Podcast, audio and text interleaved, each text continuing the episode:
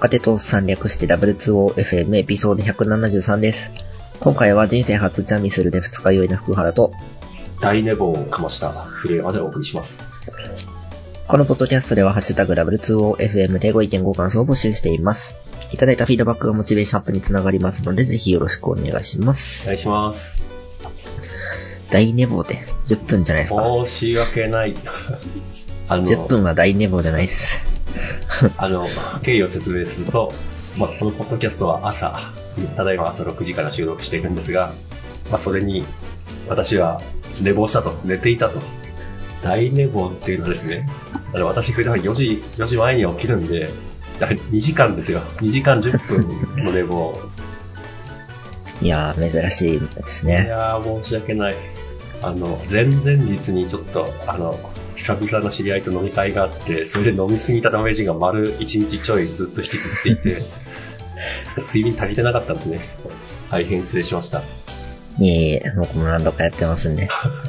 全然問題なもい。絶対、俺寝坊しないからっていうのが、なんか、他の人にも言ってたし、自分もそう思ってたし、あの、2時間くらい、本当バッファーがあるんで、うんまあうんなんなら普通業務開始は9時なんで、そうすると5時間くらいバッファーあるみたいな。いやー、油断しました。大変失礼しました。いえいえ。はい。そう。じゃあ、ありますか。やりましょうか。はい。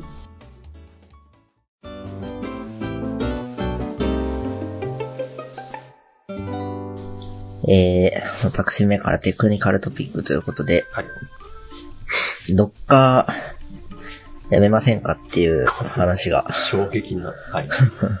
最近弊社で出始めてまして、はい。あの、構成が結構、モノリシックなやつからだんだんとマイクロサービス化していってる途中でして、はい。それはまあコンテナの数がやばくなってるんですよ。それは2桁乗ってるとか？えー、多分これから乗るみたいな。ああ、なるほど。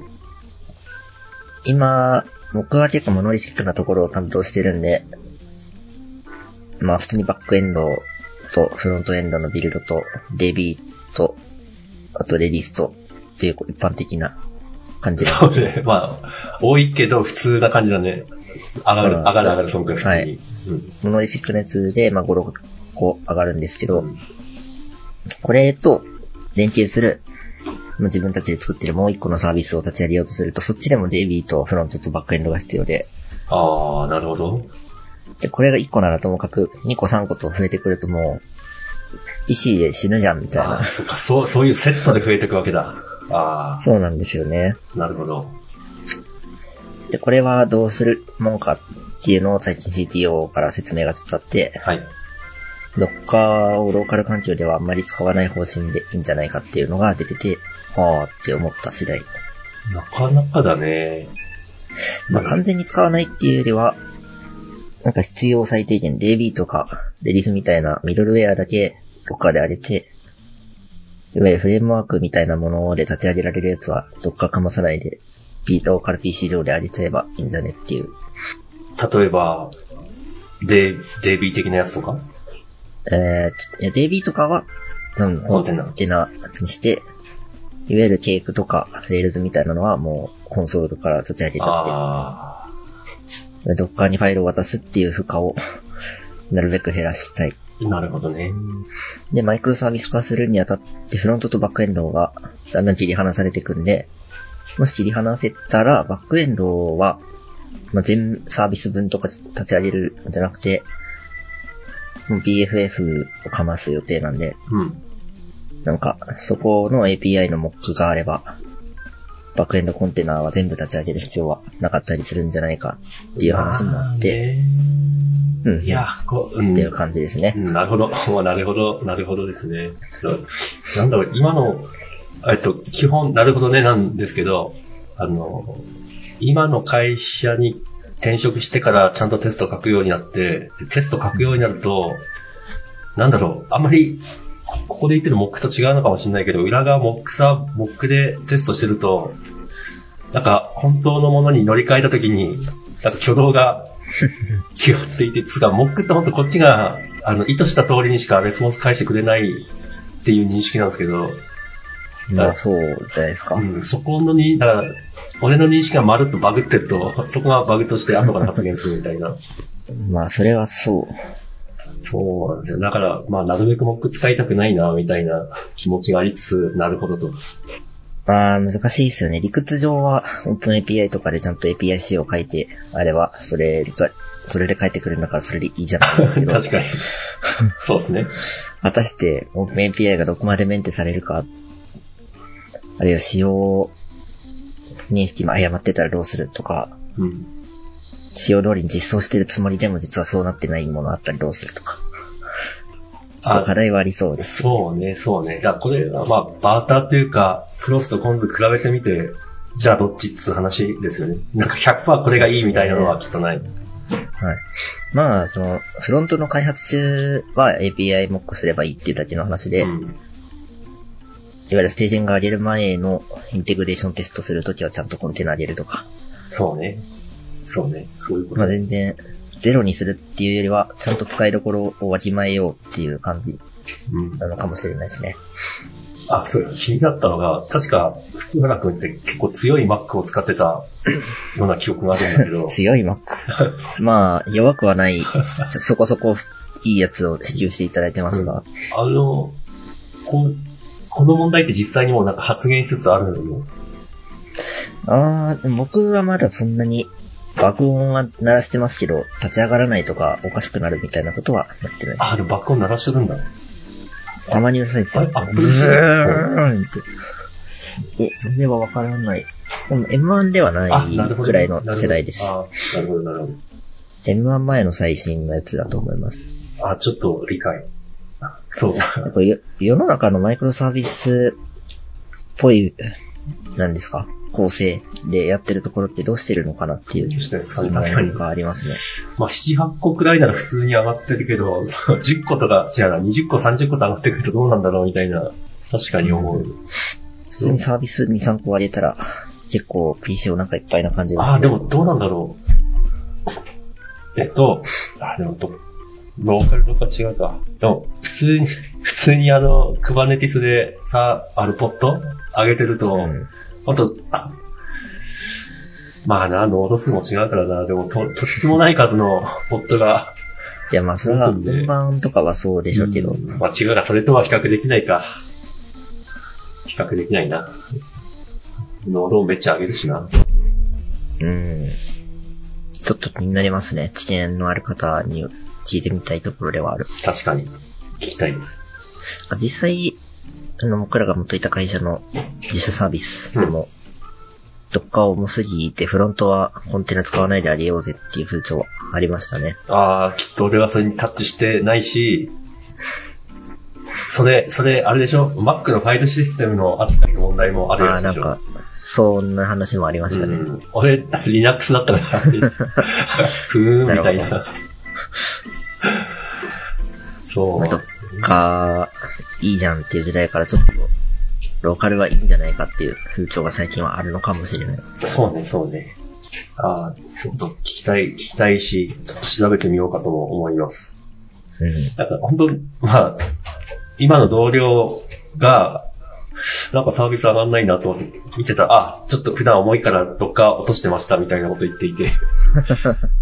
いや、そうっすよね。ロカ重いんだよな。そう、俺、M2、まあエアなんだけど M2 だからか、そんなこと思ったこともなくて、まあ、昔からドッカーは基本 OS と一緒に上げっぱなしなんだけど、そうか、落とす、落とすっていう、なんつうか、選択肢が出てくるものなのか、ドッカーはみたいな。まあちょっと、治療が変わってきましたね。そうね、ちょっとこれはウォッチしたいです。機能増えすぎなんじゃないですか？あいらんってな、そう。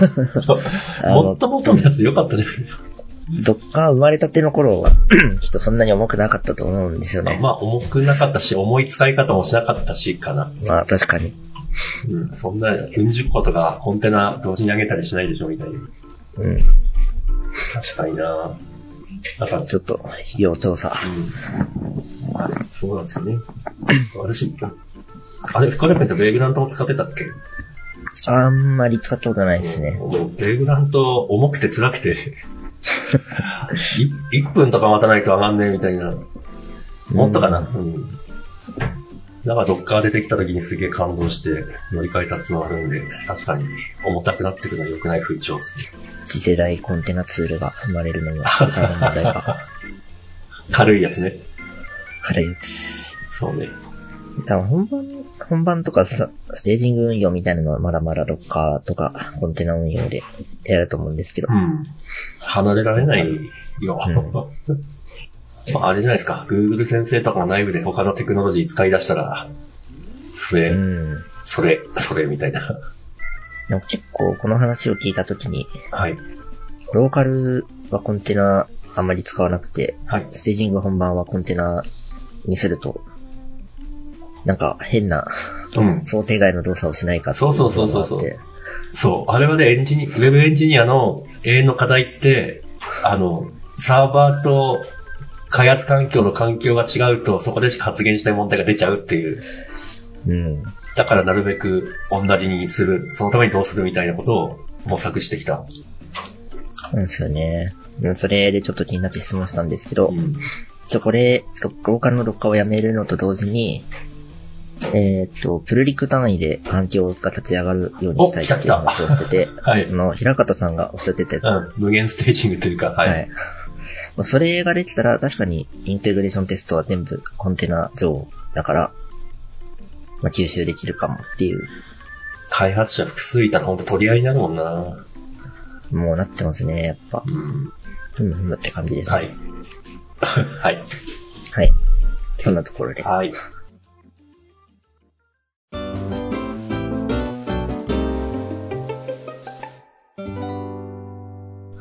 私の方から、ちょっとネタとしては小粒なんですけど、バックに乗り換えてから、ちょっと苦労してどう解決したかみたいな話をしたいと思います。えっとね、一つは、えっと、ビム、ビム、なんて言ったらいいんだろう。基本カーソルキーを触りたくない人間で、あの、何かを移動するのは全て HJKL でやりたいという人間なんですが、あの、Windows の、Windows でも Ubuntu だろうが、えっと、なんですかね、悩みを抱えていて、コマンド、コマンドラインってあるじゃないですかって言って通じる？はい。え、あの、あの普通、にビムの下に1行か2行か、あの、コマンドを打ち込むためのラインがあって、はいはいはい。ここって、ビムの仕様的に HJKL は使えないんですよ。うん？そもそも上下左右に移動するような場所じゃない嘘。いや、移動しまくる。上下で履歴探すし、あと、そう履歴探して出したやつをエディットするのに、右左に動かす。だそうね。うん まあ、なそういうニーズがあるけど、その時もカーソルを使わざるを得なくて、ずっとそれがストレスだったんだけど、うんと、Mac で、えっと、カラビナっていう、カラビナをご存知？いや、ご存知でないです。えっと、まあ、キーバインドをいろいろカスタマイズするやつかな。Windows だと女ホットキーとかっていうのがあるんだけど、Mac のキーバインドをいじれる。うん、そうそう。なるほど。えっと、まあ、例えばメジャーなのはあの US キーボードで、えっと、左右の、えっと、なんつうんだろう、CMD かな。こう、キーを右が日本語モードで、左が英語モードに戻すみたいな。うん。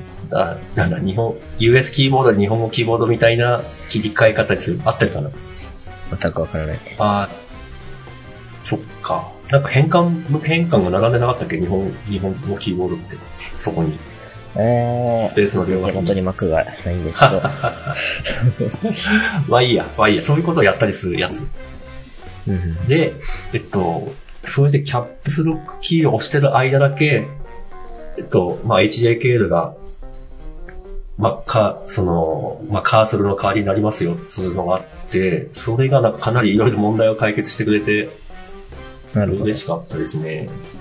だこれで、ビムのコマンドラインでも HJKL 使えるし、あと、私、シェルにはフィッシュを使ってるんですけど、フィッシュのビムモードで、なんだろう、コマンド保管、まあ、深田君は雑種。そうですね。まあ基本コマンド保管、保管候補出して、で、出るじゃないですかって言 っていいのかな。うんうん。で、出てきたやつを確定させるのに、えっと、エスケープ2回押した後に、キー、まあ、カーソルの右側を押すっていう3回もクリックする必要があったんですよ。ほう。タタターンみたいな。それが、あそれが、これによって、普通にキャップロックキーを押しながら L を押すと確定するんで、つ伝わんねえ、伝わんねえ。あ俺的には割とめちゃくちゃ嬉しくて、このカラビナって Mac にしかないから、あ、もう俺仕事では Mac 以外使えんかもみたいな、そういう、これ、このためだけにそう思ってる。あれだけ Windows キーをずっと使ってきたのに。そうそう、Windows もいいアプリはやっぱあって、こういうのってまあ OS よりアプリ次第じゃないですか。自分が使いたい何かがあるかないか。そうなんですよ。あ、これは結構キラー、キラーアプリだな、みたいな、俺にとって。ええなかなか、ねうん。キーバインドとか気にしたことないから。そっか。自分を最適化していきたいと。そうっすね。まあ、そういうの全然いじらない。使えるならそのまま使うみたいな。うん、まあまあ、正しいけどね、ほんとそんなことにリソース割いてても、あ、何、それが多少早くなったとしても、多分我々って考えてる時間とか試行錯誤してる時間がめっちゃ長いんで、そっちを最適化しろよ、みたいな気持ちはありいや、まあ、ますストレスを感じるんだったら、それを消す作業をするのは全然いいと思いますけど。はい。あとね、もう一つあってね。えっと、私仮、仮想デスクトップを 3×3 で運用したいんですよ。うんって言って通じるかな。あの、画面共有とかで見ているんで、ああ、そっか。あれかって感じです。うん。で、えっと、Windows だと、本当めちゃくちゃすごいアプリを、マイクロソフトが純正で出していて、ファンシーゾーンっつうんだけど、あ、違う、えっと、ごめん、バー、えー違うな、ごめんごめん、嘘。えっと、バーチャルデスクトップグリッドスイッチャーっつうアプリがあって、それが、それが完璧に、その 3×3 の仮想デスクトップ運用を実現してくれますと。で、Mac もあるんですけど、えっと、トータルスペース2っていう。でもそれが、あの、M1 とか M2 の Apple Silicon に対応してないんですよね。なるほど。こう、これ割と、私はしんどくて、みんな、多分みんなって一つのデスクトップにいっぱいウィンドウ立ち上げてやってるんですよね。んでも横にずらっと並べる感じですけど。あーでもそうすると、例えば、一番左のデスデスクトップから、例えば、何、二つ先のデスクトップに行くのは2回、二回切り替えないといけないじゃないですか。まあ、そう。そう、まあ、まあ、そうっていうレベルだとは思うけれど、一発で切り替えたいんですよね。一発で切り替えたいしあ、と、右上のデスクトップにはこれ、左下はこれみたいな風に使い分けるんで、その、い位置、位置、位置が大事。あの、一発、でもそうか。マウスを触りたくないのか。そう。まず触っとけよっていう。なんか上スライドみたいなことしたら、デスクトップ一覧がバーッと出るから、はいその中から選べば、わかる。どこからどこ行くのも2タップではありますが、うんマウスを触らなければいけない。そうね。そうね。きっとこれは、あの、わがままで、他のソリューションあるんですよ。でもまあ、えっと、で、私が見つけたソリューションは、えっと、その仮想デスクトップを 3×3 に並べるっていうのではないんですよ。うん。えっと、普通に9個デスクトップを作ります。で、Mac ってその、えっと、仮想、それぞれの仮想デスクトップに切り替えるショートカットを割り付けることができるん。ですよ。普通に。だから、えっと、キーボードの QWESASDZXC を、一番上のキーの。で、うん。まあ、ここ、これ、まあ、あの 3×3 の仮想デスクトップに見立てて、あ、そういうことか。うん。ここか。はいはいはい。そのキーを押すと、その、例えば E を押すと右上の仮想、まあデスクトップに移動するみたいな。うん。実際は並んでないんですよ。ただ私の頭の中では並んでることになってるっていう。だからそれがすげえ、うん、あなるほど、こういう、こういう解決方法があるんだみたいな。結構、これで、あの、楽しく Mac ライフをエンジョイしてます。で も考えたこともない。なんでこうなったのかなその、固定で立ち上げてるようなやつのポジショニングは確かに気になります。うん。これの右隣にいてねっていうのはあります。うん。あ、なんだろう、一つのデスクトップの中で私、多分二つくらいアプリを立ち上げて、関連性の高いアプリ、それをオルトタブで切り替えながら作業するんですよ。うんで、そ、そこに3つとか4つとかあると嫌なんですよ。うん。ふた二つ、二つまでみたいな。それをね、まあ、そうっすね。1デスクトップあたり2つまで。うんなんなら、あの、Chrome のウィンドウ、あ、じゃあタブもなるべく少なくしたいみたいな、その仕事に集中する、あ、関係するタブしか上げたくないみたいな。もあのそうなんだよ。なんか、頭の中に ワーキングメモリが少ないんで、なるべく意識するものを少なくしたいっていう。う、うんですね。そっからきっとこういう、じゃあ仮想デスクトップでなんかそれぞれに、あの、目的を分けて運用するかみたいな思考ですかね。まあそうっすね。Windows 機だと特にデスクトップを分割できるっていう時点でだいぶ嬉しい。うん。くうん。いや、ちょっと僕は悩んでないからあんまり コメントができないな。そう。極めて個人的な悩みだと思います。Mac めちゃ久しぶりな感じなんですか？何年ぶりだろう。多分5、6年。おお。あの、ひどい子でですね、前 Mac を使っていて、そこに多分なんか、ジュースかなお茶かななんかこぼして、アウトにして、それからずっと Windows、多分その時に WSL が出たんですよ。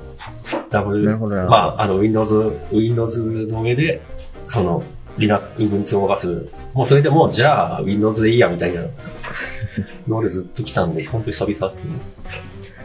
もう5、6年だとそんなに中身変わってない からね。ハードスペックが上がってるだけな気もする。うん、確か MacOS でした。MacOS って言っていいのかな？あの、か、不可楽に通じるのか、あの、漢字トークとかああいうやつじゃなかっキャンディトーク？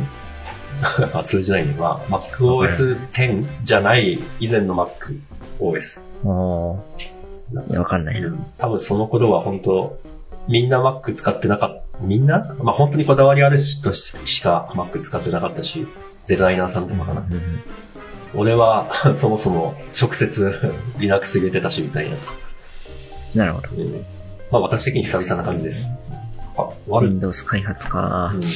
あ、でも MacOS っていうより、あの、M2 の MacBook Air で、Air、Air だから弱いかっつうと全然弱くなくて、しかもバッテリー持つから、会社で働く日に、えっと、なんつうの、電、電源っつうのかなを持ってかなくていい。え、うん、全然いらん。8時間とか全然余裕で持つ。ええなんならそれで30%くらい残ってるみたいな。すご。うん。どっかガスガン使ってますよ、ちなみに。持たないかもしれない、それは。あ、すあ、全然熱くならないし、本当いいなみたいな。ええやっぱエアっていうのがあるんですかね。充電の地位がいいのは。あるかも。まあ、だから細かくきっといろいろ省省電力的に何かカットしたりとかしてるんだとは思う。そのスピード規制にして。でも別に全然気にならないしな、みたいな。なるほど。うん。まあ、強いて言えばこれディスプレイが13.7くらいかな。まあ、もうちっちゃい。そう、もうちょい、もうちょい広ければとは思うけれど、まあそんなもんで、うん慣れればまあ全然開発できるし、いいなって感じです。ねえ いや、もう Mac 手放せないなあ、そっか。Windows でなんか開発しようと思ったら、さて何からやるんだみたいな感じ。そうね。基本全部コンテナの中に押し込めちゃえば、ローカルに何かをインストール必要はなくて、なんか、エディタ、エディタスが IDE と、IDE とコンテナが動けばそれでいいみたいなのが理想だけど、素晴らしい Mac ライフを送っているということでう。ん。まあ、ついでに、ついでにちょっと M2 MacBook Air の簡単なレビューをすると、これ、あの、私が忌々しく思っていた、あれ何？あの、エスケープキーが物理じゃないやつ。ああ、はいはいはいはい。ななんて言うんでしたっけ？あれ。えー、 Touch Bar。Touch Bar か。 Touch Bar じゃないのがまず正義。それはそう。うん、ファンクションキーとエスケープがちゃんと物理としてある。で、あの、 MagSafe が戻ってきてる。うんうんううん。ん。まあ、充電のやつ。そうそうそう。US、まあ、USB-C のポートは2つなんだけど、まあ、 MagSafe があるから、USB-C を電源、給電で塞ぐ必要もなくて、すげえいいな。いいですね。あと、私、PC はなぜか黒が好きで、PC つかデジタルガジェット全般か。で、この M2 には黒っていうオプションがあるんですよね、カラーリングに。おーだから、あ、これ、これは俺の Mac だみたいな。黒い Mac が出た。っていうのもめっちゃ嬉しいポイントです。っていうところかな。っていうところかな。もう M シリーズで困ることそんなないですか？な、何で困ること ?M1、M2 のチップで困ることっていや、ある。ある。ある。あるまだダメか。あ、でもプラットフォームオプションで今のところ乗り切れてるかな。なるほど。えっと、あと、なんだっけな。 Terraform？Terraform の、あれ、なんて言うんだろう。ライブラリっていいのかなあれも結構、あの、M2 用に用意されてない、M2 か、 Apple シリコン用に用意されてるやつやつがあるんだけど、もうそれも、コンテナ、まあ、 Terraform のコマンド自体を、ドッカーの中に押し込めて、まあ、なるほど。X86 のコンテナとして運用すれば解決するんで、まあ、まあまあ、うん。うん多少あるけどまあ、許容範囲っていうレベル。うんうん。めちゃくちゃ脱線していい。うん。あ、じゃあちょっと先にはい。言うと、うん。これからのエンジニア始めるぜっていう人が M1 とか M2 の Mac 買うと死ぬんですかね？死なん、ああ、ニュービーがってことか。はい。ニュービーはやめた方がいいかもね。そうね。あ、えっと、そうすよねでも待って。えっと、周りに、その、ちゃんと経験を積んだエンジニアがいるんであれば、ありじゃない？ああ、まあ、聞けるならそれは。そうそう。聞けないと、これくい、どうかな？あの、本当老害トークだけど、昔はそれで積む。けど、今はググれば大体引っかかるんで、なるほど。まあ、ありじゃないかな、うんと思います。